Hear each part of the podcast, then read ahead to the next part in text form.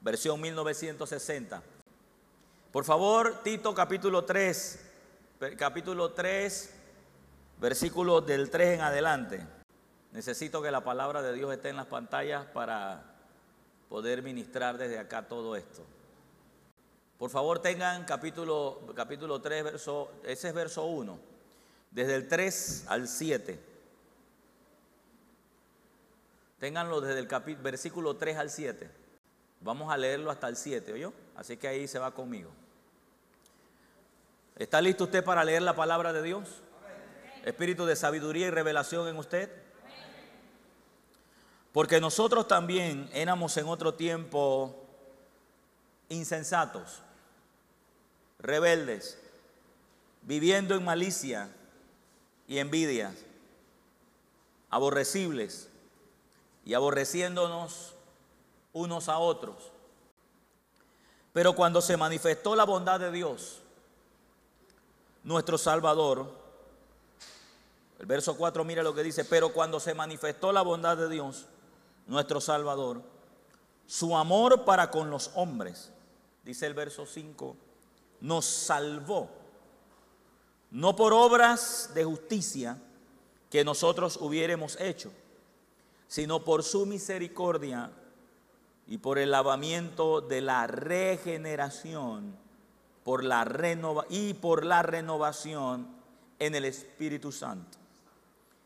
Verso 6 el cual derramó en nosotros abundantemente por Jesucristo nuestro Salvador, para que justificados por su gracia, viniésemos a ser herederos conforme a la esperanza de la vida eterna. Hija, por favor, muévase al verso 5.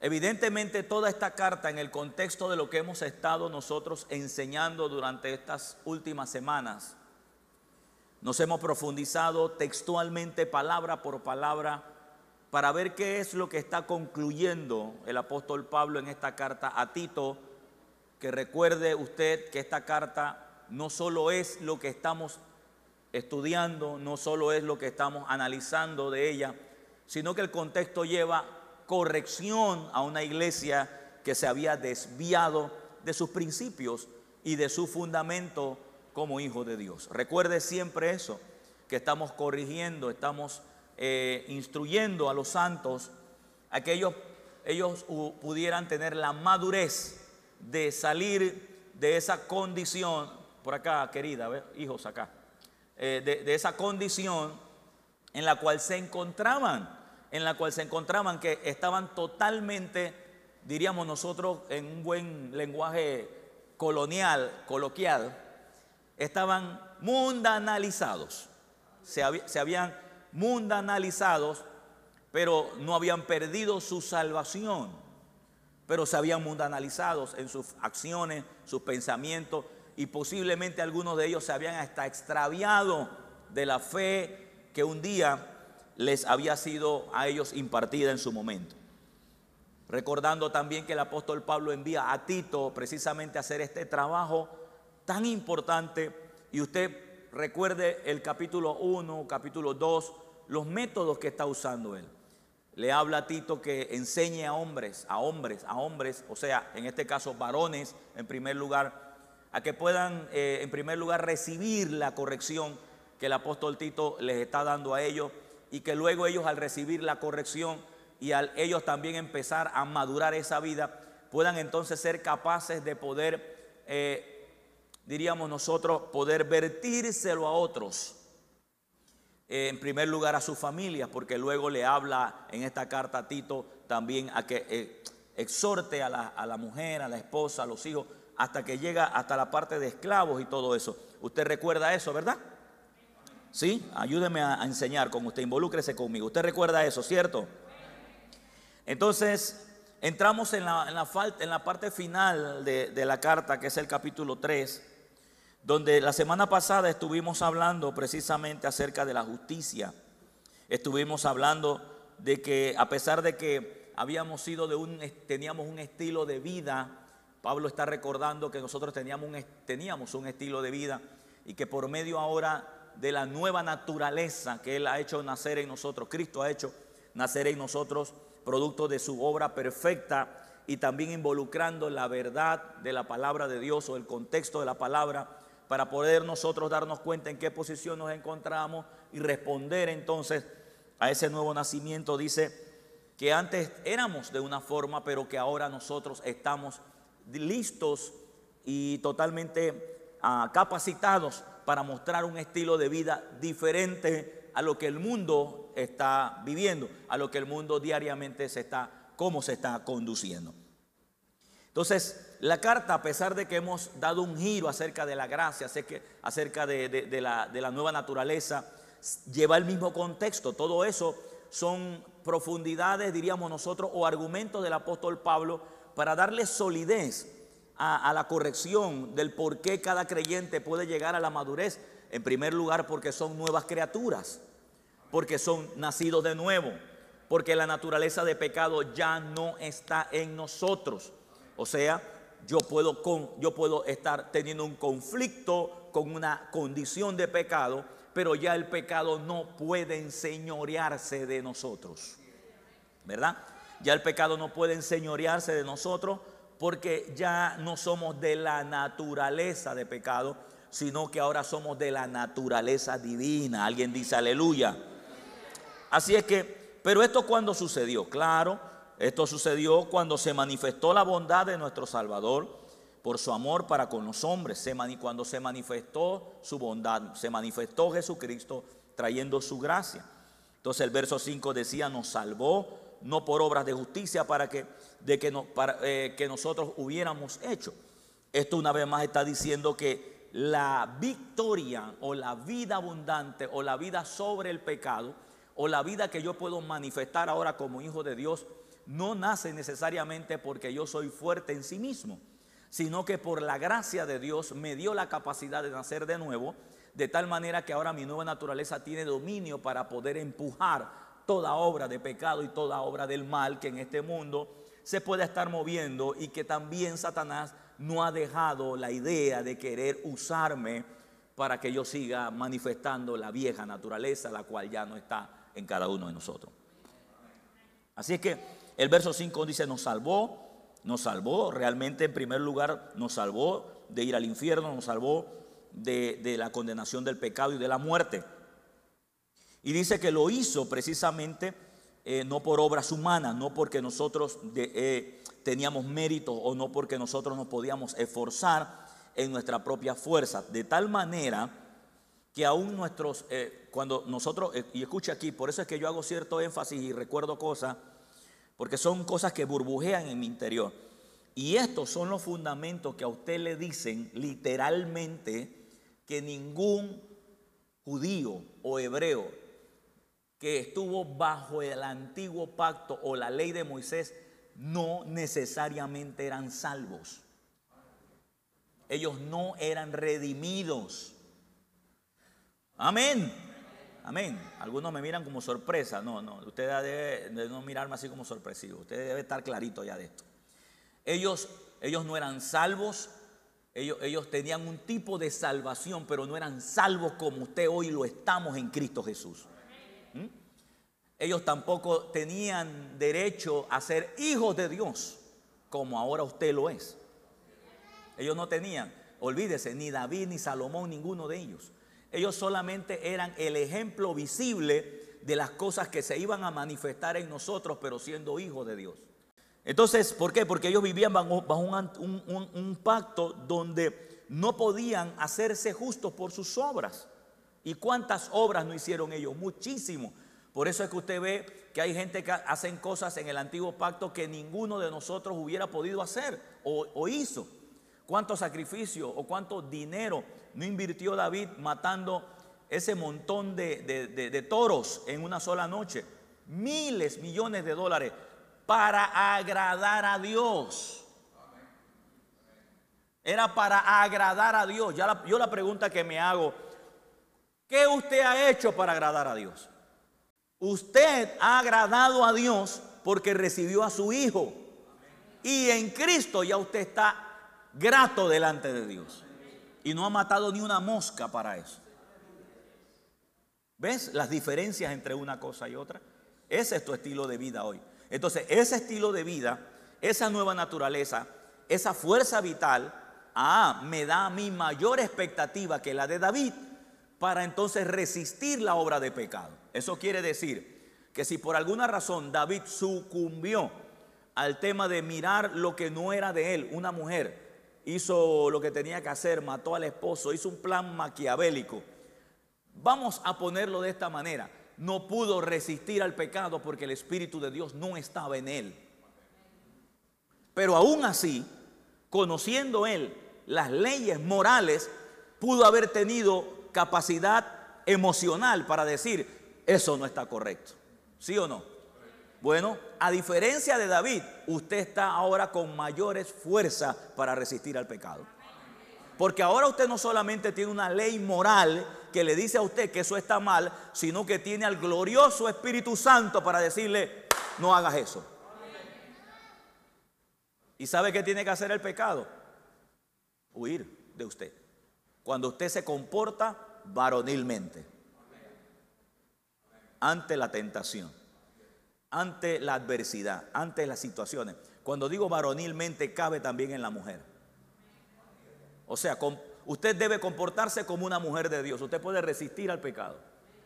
Usted puede resistir la tentación. Cualquiera que sea la debilidad, usted puede ser fortalecida en Cristo Jesús y en la gracia de Dios, que es muy diferente hoy. Alguien dice aleluya.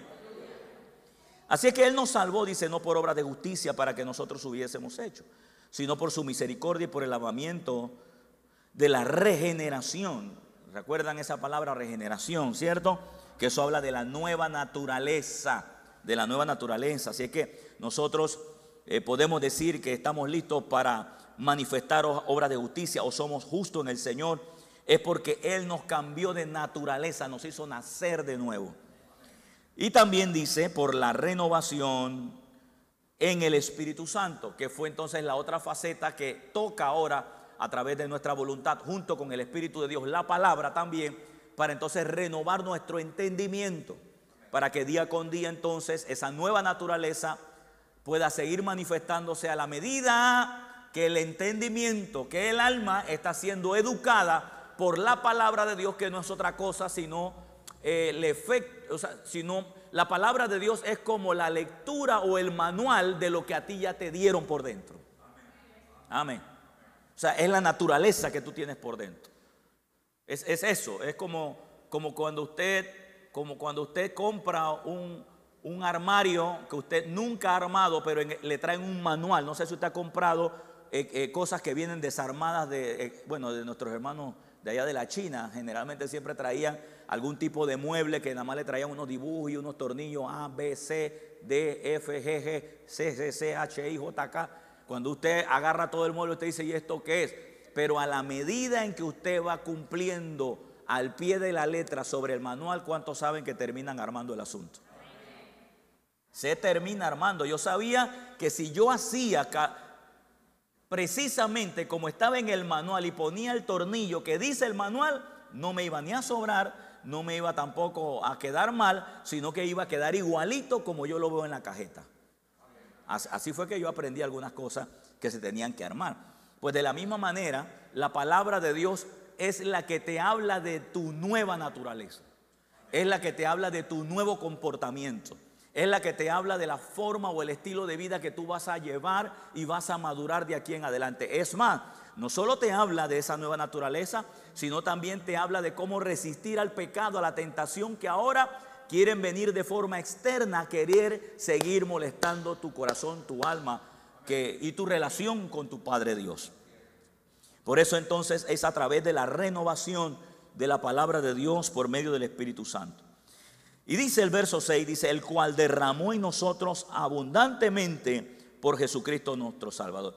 ¿Qué fue lo que derramó abundantemente? Aquí habla más bien, de acuerdo al contexto, es el Espíritu de Dios. Dice que el Espíritu de Dios fue derramado abundantemente en nuestros corazones con el fin de que a nosotros eh, no nos quedara medias porciones para nosotros no poder desarrollar a plenitud la vida de Dios en nosotros. Ok, yo quiero que usted sepa algo. De hecho, usted debe recordarlo y si usted no estuvo en esa época, usted lo va a saber esta noche. Yo quiero que usted sepa que Jesús, aunque era 100% divino y 100% hombre, quien dirigía a Jesús era el Espíritu Santo. Jesús tenía sabiduría porque el espíritu de sabiduría estaba en él. Jesús era entendido porque el espíritu de entendimiento estaba en él. O sea, no solo porque era divino. Porque otra vez le digo, si usted me le quita que Jesús hizo todo lo que hizo porque era divino, entonces usted y yo tenemos gran problema porque también tenemos una parte humana. Así es que él lo hizo porque era 100% divino, pero él se mantuvo como hombre. Y como hombre, Aner le enseñó a usted a vivir lleno del Espíritu Santo, que es el espíritu de sabiduría, que es el espíritu de revelación, que es el espíritu de consejo, que es el espíritu de oración, que es el espíritu de súplica, ¿ah? que, es, la manifestación de los dones y que es la manifestación de ministerios, patetizándolos para hacer la voluntad de Dios. Alguien dice aleluya. Entonces, el Espíritu de Dios juega una ocupación muy importante en la vida del creyente hoy. Y por eso dice el verso 6, el cual derramó en nosotros abundantemente por medio de, de nuestro Señor Jesucristo. Cuando, cuando usted ve ahí que dice que es por medio de nuestro Señor Jesucristo, yo quiero que usted también tenga la madurez de pensar de que posiblemente si usted se queda limitado usted podría decir que nada más fueron para los que caminaron con Jesucristo. Porque dice que fue que fue derramado abundantemente por medio de nuestro Señor Jesucristo nuestro Salvador. Cualquiera pudiera decir, ah, bueno, yo no estoy en ese paquete porque yo no caminé con Jesús, lo cual es una gran mentira. Cuando ahí dice, el cual derramó en nosotros abundantemente por Jesucristo, nuestro Salvador, está hablando que fue por la obra de Él que desató la manifestación del Espíritu Santo sobre nuestra vida. De tal manera que si usted no fue ministrado por Jesús en un momento dado, ni yo tampoco, porque no nací en esa época, sino en esta, no importa. Pero con el hecho de yo poder mirar la obra perfecta de Jesús, estoy calificado para que el Espíritu Santo more dentro de mí. Amén. Y dice la Biblia que fue derramado abundantemente. ¿Cómo dice? Vamos, repítelo otra vez. ¿Cómo dice? Abundantemente. Entonces eso quiere decir que la plenitud del Espíritu Santo está en usted. Así es que a usted no le faltan las lenguas del Espíritu. Gracias por esos tres amenes. A usted no le faltan las lenguas del Espíritu. Pastor, ¿y por qué no las hablo? Porque tú no las hablas. Porque usted no quiere hablarlas. Pero están ahí dentro de usted. Burbujean en su corazón. Burbujean en su alma. Dígalas por la boca. El don de sanidad está en usted. La abundancia, la riqueza está en usted. La salud está en usted. La santidad está en usted. Agárrese. Y aún ministerios que usted no sabe también están en usted. Ahí está. En nosotros. La sabiduría, el entendimiento, todo. La valentía, el denuedo. Todo está ahí. Y por el lavamiento de la regeneración del Espíritu, la cual derramó en nosotros abundantemente por Jesucristo. Derramar. ¿Sabe lo que significa derramar? Derramar tiene que ver, dice, se usa en el acto de Cristo en arrojar por el suelo el eh, dinero de los cambistas en el templo. Se puede usar como cuando Jesús fue al templo que vio eh, las cuestiones de dinero. Dice que él hizo esto, los, volteó, los arrojó. Y cualquiera, porque, porque el punto es, el punto aquí clave es que sigue ahora, y preste atención en esta línea, es que la gente piensa que el Espíritu Santo está en usted de una forma, de una medida pequeña y que a la medida que usted va conociendo a Dios, porciones del Espíritu se van metiendo en usted. Si usted, escúcheme esto, si usted no ha oído eso, estoy convencido que la mayoría de nosotros vinimos de iglesias que aunque no te dijeron así, te enseñaron eso. Cuando a usted le dicen, ven Espíritu Santo y le dicen que viene de afuera, a usted le enseñaron mal. Cuando usted dice, ay, es que yo no tengo el don de hablar en lengua, a usted le enseñaron mal que usted dice que no lo tiene, a usted no se le ha manifestado, pero usted lo tiene. Cuando usted dice, no, es que a mí no se me ha manifestado la imposición de manos para, para liberar demonios o, por ejemplo, para echar fuera demonios, porque no he sido bautizado con el poder del Espíritu Santo y a lo cual usted, a que usted le llama bautismo, a que algo le venga de afuera hacia adentro, a usted le enseñaron mal. Y le voy a demostrar que de acuerdo a esa palabra derramar, ¿por qué me lleva a este contexto cuando Jesús, de acuerdo a Juan 2.15, no vayas allá, hija, no vayas allá eh, es donde él, creo que es ahí donde él derrama las monedas, derrama, o sea, las tira al piso, las esparce. La gente dice, yo digo, ¿cómo va a ser que el Espíritu Santo se va a manifestar de afuera hacia adentro? Y de pronto cuando tú lees este tipo de, ejemplo, Jesús está, está derramando, dice que la palabra derramar es parecido al contexto de que cuando Jesús voltea las mesas y las monedas se dispersan. Entonces, cuando usted, cuando usted comienza a darse a entender lo que a usted ocurrió, lo que a usted le ocurrió desde adentro, usted, usted es que es cosa, es un asunto del Espíritu y usted lo entiende perfectamente. La pregunta es, ¿dónde estaba Jesús cuando hizo ese acto? ¿Estaba fuera del templo o adentro? ¿A dónde? Adentro. Ahora, él no estaba dentro donde se hacían eh, donde, donde estaba el lugar santo, ni tampoco el lugar santísimo, pero él estaba en el atrio, ya era parte de adentro del templo. ¿Sí o no? ¿Cuántos están dentro de la iglesia? Ahorita, ¿cuántos están dentro de la iglesia? Amén. Pero eso no quiere decir que estás en la oficina, pero estás dentro de la iglesia. Entonces, cuando escucha esto, cuando Jesús derrama las monedas o esparce las monedas, Él está limpiando de adentro. Jesús está limpiando de adentro hacia afuera. Entonces, si esta palabra derramar es la que aquí en el, en el, en el Strong nos, nos, envían a Juan 2.15, que tiene que ver como, como el acto de derramar moneda, está indicando que, que el Espíritu Santo está adentro de nosotros y la palabra derramar es que de adentro está emergiendo hacia afuera. ¿Lo ve ahí? ¿Lo ve querido? ¿Lo ve? ¿Lo ven allá? ¿Sí? Entonces el Espíritu Santo no es que viene de afuera hacia adentro sino es que está desde adentro ministrando cosas hacia afuera, aflorando. Ahora, entiendo que si el Espíritu Santo realmente lo tomamos literal, como Jesús dijo, que desde vuestro vientre o de vosotros correrán ríos de agua viva, entiendo yo que cualquier cochinero que haya en nuestra alma por la inundación del Espíritu tiene que salir. Cuando Jesús hizo eso en el templo, hijo, él estaba haciendo era una limpieza. Y a veces la gente, oído, y a veces la gente ha malinterpretado la acción de Jesús que hizo ese día, que agarró un acuerdo de azotes, de azotes y empezó a azotar y a voltear y a llamar a los campistas, con todo respeto, la gente lo ha atribuido a que Jesús, que ellos quieren que Jesús se aparezca en las iglesias y empiece a azotar un montón de gente literalmente, lo cual eso no va a ocurrir. Lo que sí está ocurriendo es que si alguna persona que recibe a Jesús por medio del Espíritu Santo en su interior, desde adentro, Él sí va a sacar todo el cochinero que hay en nuestra alma. Que es lo que realmente significa esa señal de voltear las mesas. Porque ahora el templo del Señor somos qué? Nosotros. Entonces Jesús, ¿cuántas mesas no ha volteado en nuestra alma? Muchas. A mí me ha volteado varias. Y me ha dado algunos azotes. Ya saben a qué me refiero azote, ¿no? Palabra de Dios. Me ha tumbado logismo, argumentos, teología, cuentos de viejas y cuentos de nuevas. Todo eso me lo ha tumbado.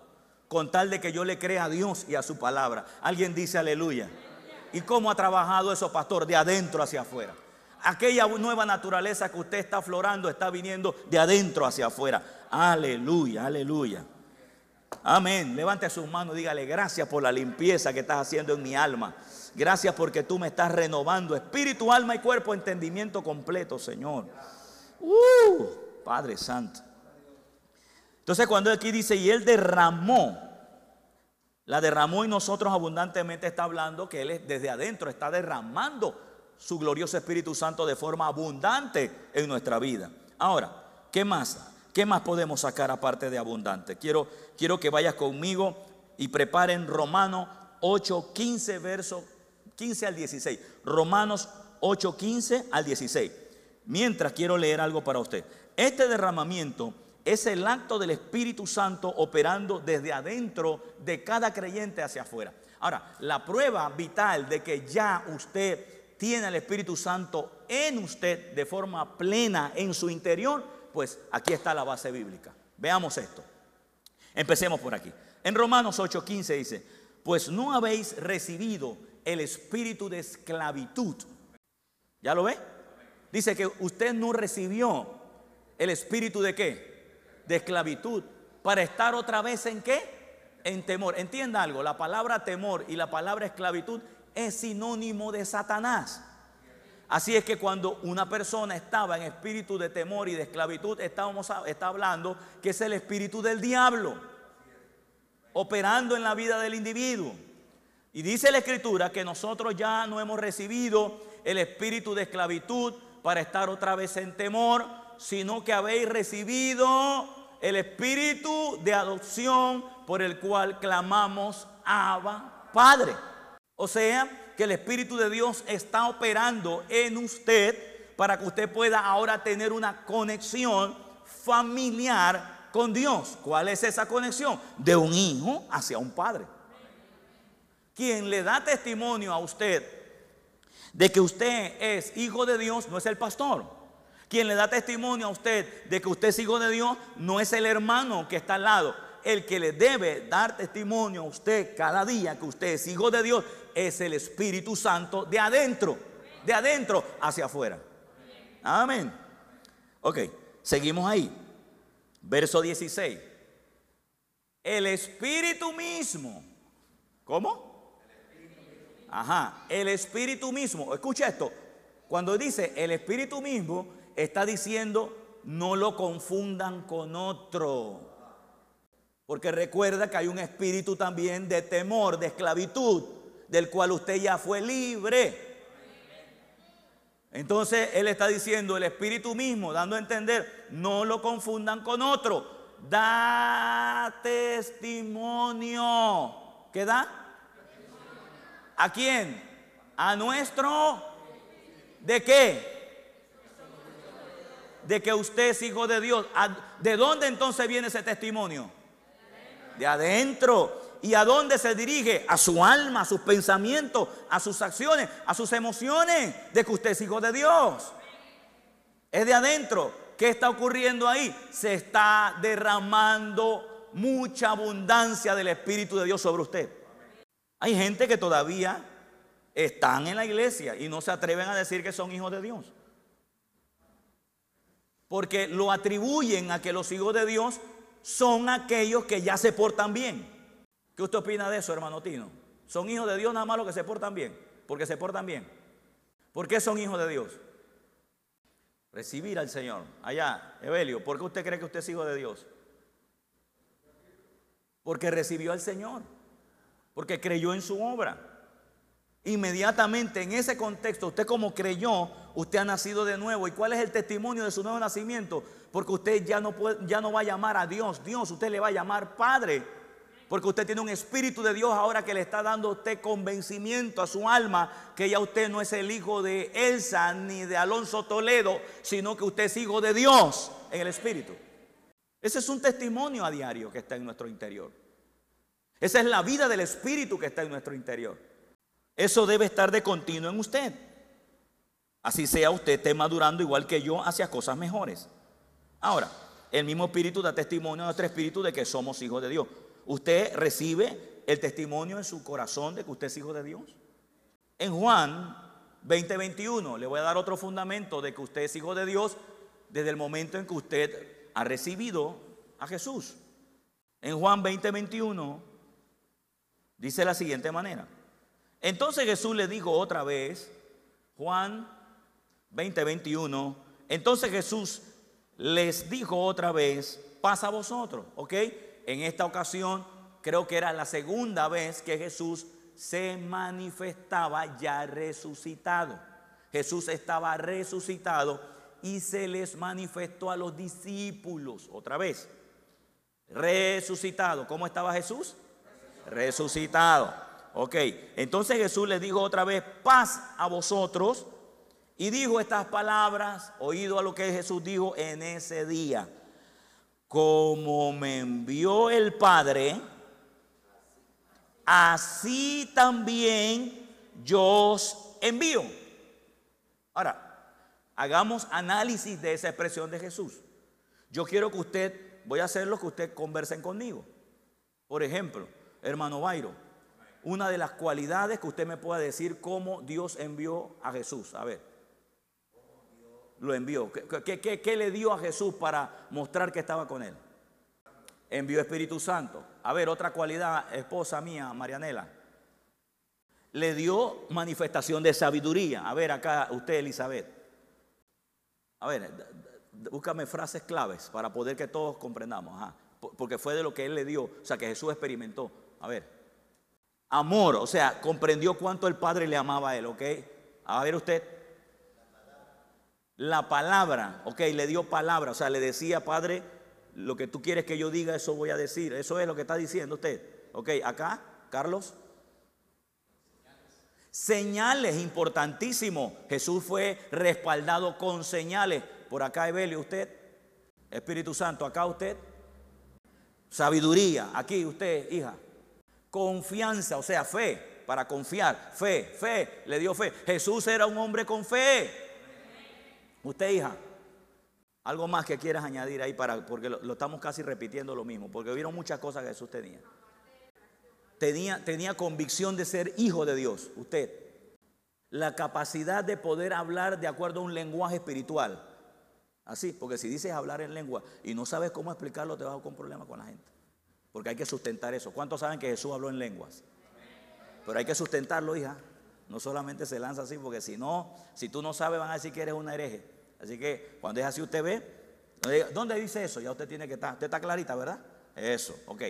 La capacidad de tener un lenguaje especial como hijo de Dios para hablar con su padre. Pastor, ¿y por qué usted cree que Jesús habló en lengua? Porque usted habla en lenguas. Y usted tiene un lenguaje especial, que es el lenguaje del Espíritu. Así que Jesús, que fue el ejemplo primario de todo, él también tuvo que experimentar eso. Creo que una vez di una enseñanza bastante nutrida acerca de ese tema. Gracias, hija, por recordarlo. Yo, pero siempre clarita con eso, yo, porque hay gente que ve, te va a querer molestar por ese lado. Y usted tiene que estar clarita. Ok, bien, todos tuvieron razón en ese contexto. Porque es importante que cuando usted lee la palabra, usted crea que lo que se le dijo a los discípulos se le está diciendo a usted en primer lugar, porque ya ahí en ese verso ya está rigiendo el nuevo pacto en nosotros. Mire lo que dice. Entonces Jesús le dijo otra vez, pasa a vosotros, como el Padre me envió, así también yo os envío. Eso quiere decir, escúcheme esto, que Jesús siempre estaba dotado, capacitado, energetizado, lleno del Espíritu Santo, tenía habilidades, tenía funciones espirituales. Está diciendo que así mismo como el Padre le envió a él en la tierra, asimismo también Él ahora nos envía a nosotros. Y de entre de, dentro, escúcheme, y aún dentro de ese paquete espiritual que se manifiestan en cosas naturales que son las que usted mencionó, también está que Jesús será provisto, usted también. Por eso le digo a usted de que no solo se refiere a cosas espirituales, empiezan ahí. Cuando yo veo esto, no solo me mandó a ministrar a los enfermos, no solo a tener la capacidad de hablar un lenguaje espiritual, no solamente a ser lleno del Espíritu Santo, no solo a tener ministerios y dones y hacer tantas cosas que Jesús hizo que se escribieron y otras que no se escribieron, pero igual las hizo, sino también recuerde que a Jesús nunca le hizo falta nada. Así que si yo me voy a comer este pedazo que dice, así como enviaron a Jesús, también me envían a mí. Entonces yo tengo que recordar las veces que Jesús fue provisto, significa que yo también. Ok, seguimos. Así como el Padre me envió, así también yo os envío. Deme el verso 22. ¿Y qué les dio? ¿O qué le dio el Padre al Hijo para cumplir todo eso? Dice, y habiendo dicho esto, sopló y le dijo, recibí qué? El Espíritu Santo. O sea, resumimos estos dos versos. Escúcheme, que usted tenga el Espíritu Santo, usted tiene todo de Dios adentro. Es asunto de manifestarlo.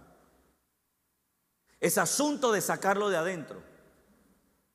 Es asunto de, entregar nuestra voluntad y nuestros deseos a la vida del Espíritu para poder nosotros desarrollar aquello que por el Espíritu Santo podemos desarrollar. Por eso es que los hermanos de Creta se les, se les envía una reprensión, se les envía una corrección, se les envía a arreglar lo que está deficiente porque había Espíritu de Dios en ellos para poder resolver esos temas. Usted puede, usted es un hombre y mujer de oración. Cuando usted permite al Espíritu de Dios tomar dominio de su alma. Usted, de, usted pueden sanar los enfermos. De usted pueden, puede echar fuera los demonios. Porque la Biblia dice que, que Jesús sacaba los demonios por el dedo de Dios y después dijo por el Espíritu Santo yo echo fuera los demonios. Ah, pero como, ¿sabe qué le ocurre? Como no echan los de ellos, son gente mentirosa, gente mal pensada, gente que de doble ánimo. ¿Qué usted cree que es eso? ¿Usted cree que eso es, eso es naturaleza almática? Eso, eso son demonios que vienen a visitar nuestra alma, para, eh, gente deprimida, andan deprimidos. ¿Mm? Amén. Se deprimen, le dan una noticia y se deprimen. Ay, pastor, ¿a poco usted no siente? Usted lo dijo, a poco yo siento, pero no dejo que eso nos domine. Porque hay una vida, hay una vida alta en nosotros, que es la vida del Espíritu en nuestra vida. De la misma manera que el, que el Padre envió a Jesús, también Jesús me envía a mí. Así es que diablo suelta mi economía. Así es que diablo suelta mi alma de que de esa depresión extraña, ay, porque porque en la nevera nada más tengo agua. ¿Qué importa si por ahora hay agua? Amén, amén. Ay, ese desánimo que, ¿Cómo está el día? Está nublado. Ay, tengo pereza y al culto. No lo dije mal, tengo pereza y al culto. Eso hay que sacarlo, hermano. Eso es almático. Eso es almático. Usted es espiritual. Amén. ¿Cuántos todavía nos aman? Eh, ya los el amor ya bajó. Yo sigo amándolo. Yo sé que usted me ama. Bien, entonces mira lo que dice aquí. Entonces Jesús le dijo otra vez, pasa a vosotros como me envió el Padre, así también yo os envío. Habiendo dicho esto, sopló, sopló y le dijo, recibid el Espíritu Santo. Atención mi gente linda. Fue por primera vez, después de tres años, que los discípulos nacieron de nuevo. Estuvieron con Jesús tres años, pero eran muertos andantes. Aquí en este verso fue por primera vez que ellos recibieron la vida de resurrección de Jesucristo, la misma vida que usted tiene. Eso es Biblia, esto es Biblia, esto que le acabo de decir es Biblia. Que a mí me dijeron que los discípulos de Jesús ya habían nacido cuando andaban con él. Mentira, Jesús no había hecho la obra. Les digo, recibid el Espíritu qué? ¿Qué le digo? Recibid, ¿qué cosa? Juancito, recibid, ¿qué cosa? El Espíritu Santo. Ahí nacieron de nuevo. Ahí fueron regenerados. Porque recibieron, estaban listos ya. Habían visto al resucitado, habían creído en su obra. Ahora eran el depósito para nacer en ellos un nuevo estilo de vida que les iba a cambiar la vida de una forma radical días después. Porque le voy a, porque no, ahorita ya no hay tiempo para enseñar, quizás más adelante. Pero usted debe de saber que aún ellos, habiendo nacido de nuevo, no, no fue que cambiaron de una vez ahí.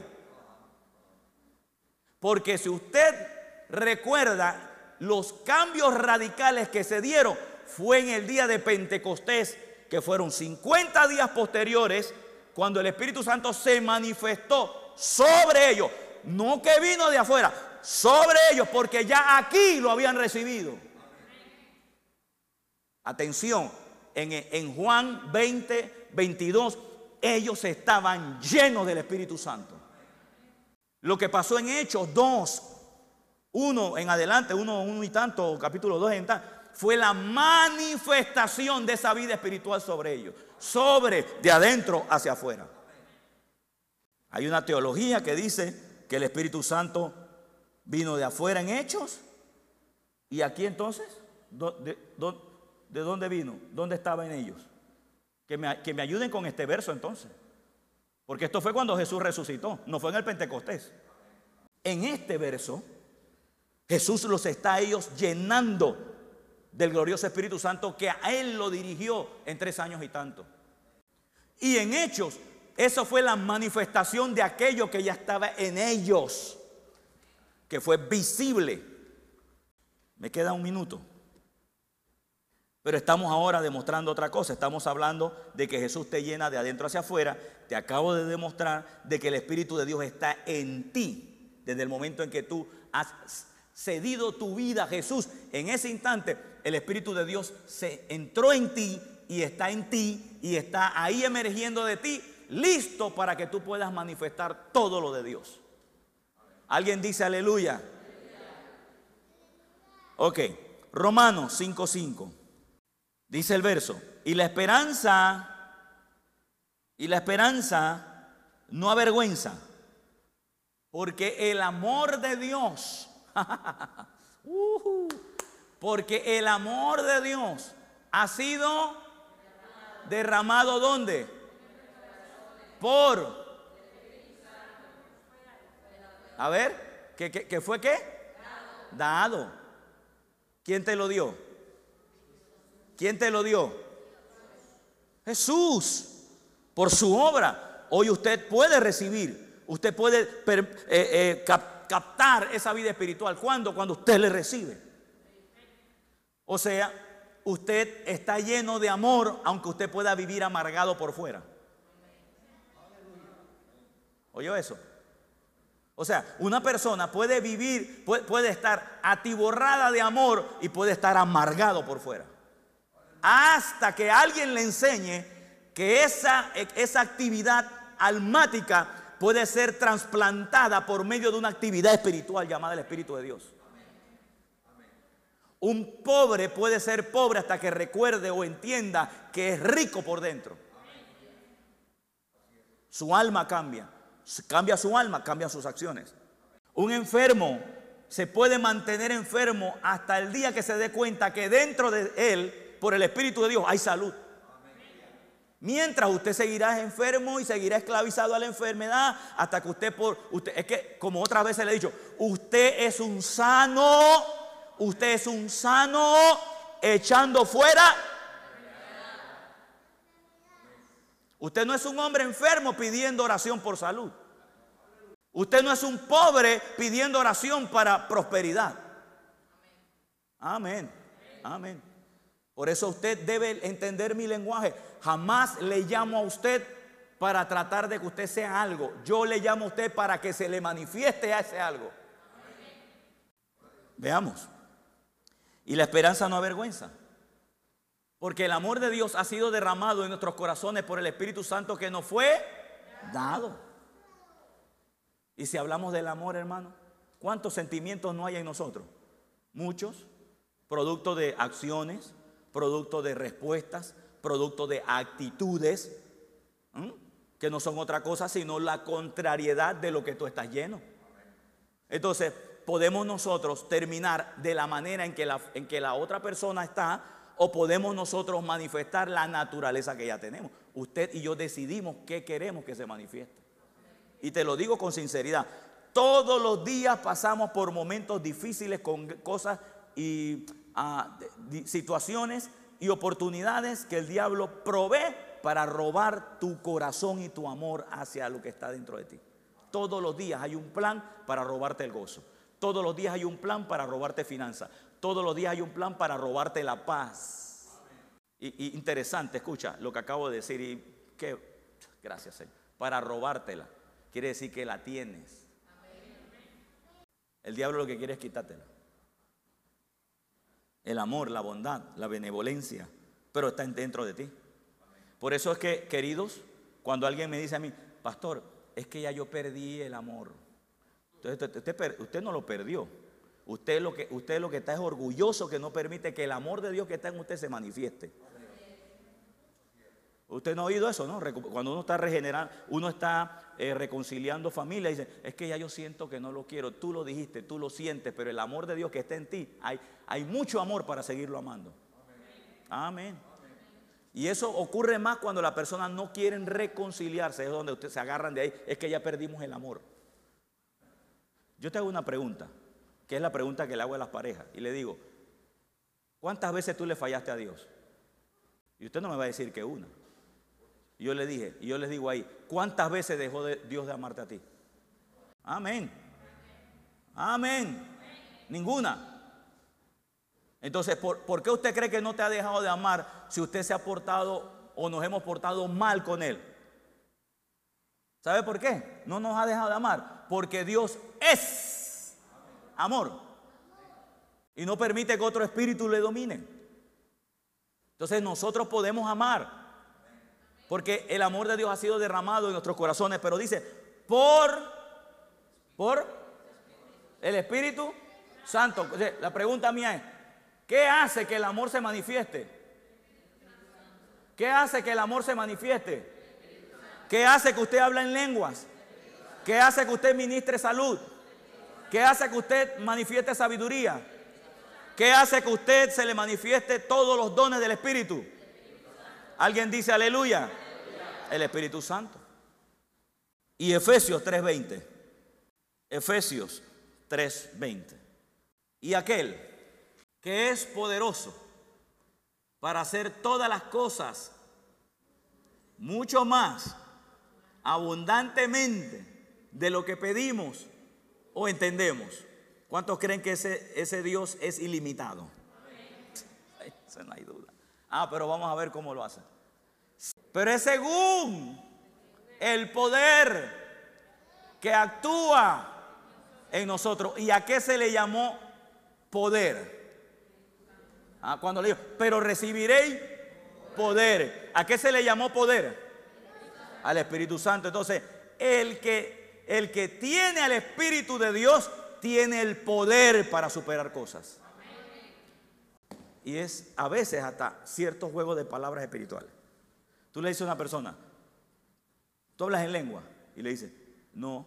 Entonces, tú le preguntas, ¿por qué? Es porque, no sé, no puedo. ¿Cómo dice? No puede. ¿Y qué hace el Espíritu Santo? Te da poder. Entonces te da la oportunidad de hacerlo.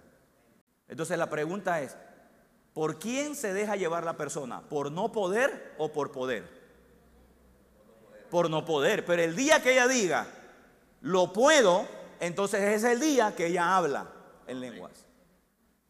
Y no le tiene que caer ningún trance, hermano ni se le ni, tampoco es necesario que los ojos se le pongan blancos. Usted puede hablar en lenguas ahí sentado ahora mismo. Amén. Porque dice aquí que aquel que es poderoso para hacer todas las cosas, mucho más abundantemente de lo que pedimos o entendemos, pero es según el poder que actúa en, en nosotros. Es el poder que actúa en en nosotros. O sea, ese poder es la influencia, la capacidad, la habilidad del Espíritu Santo manifestándose sobre nosotros. Por eso entonces en Tito capítulo 6 dice, el cual derramó en nosotros abundantemente por Jesucristo nuestro Salvador. ¿Qué derramó? El Espíritu de Dios y de acuerdo al contexto de lo que estamos leyendo, ¿para qué lo derramó? Para que usted tenga la capacidad, la habilidad, la fuerza de ahora manifestar la nueva naturaleza que usted tiene en Cristo Jesús. Haciendo morir todo aquello que Pablo estaba corrigiendo en Tito y que muchas veces seguimos corrigiendo en nosotros. ¿Por qué podemos alcanzar esa nueva naturaleza? ¿Por qué tenemos la capacidad de cambiar y de estructurar nuestra vida a esta nueva naturaleza?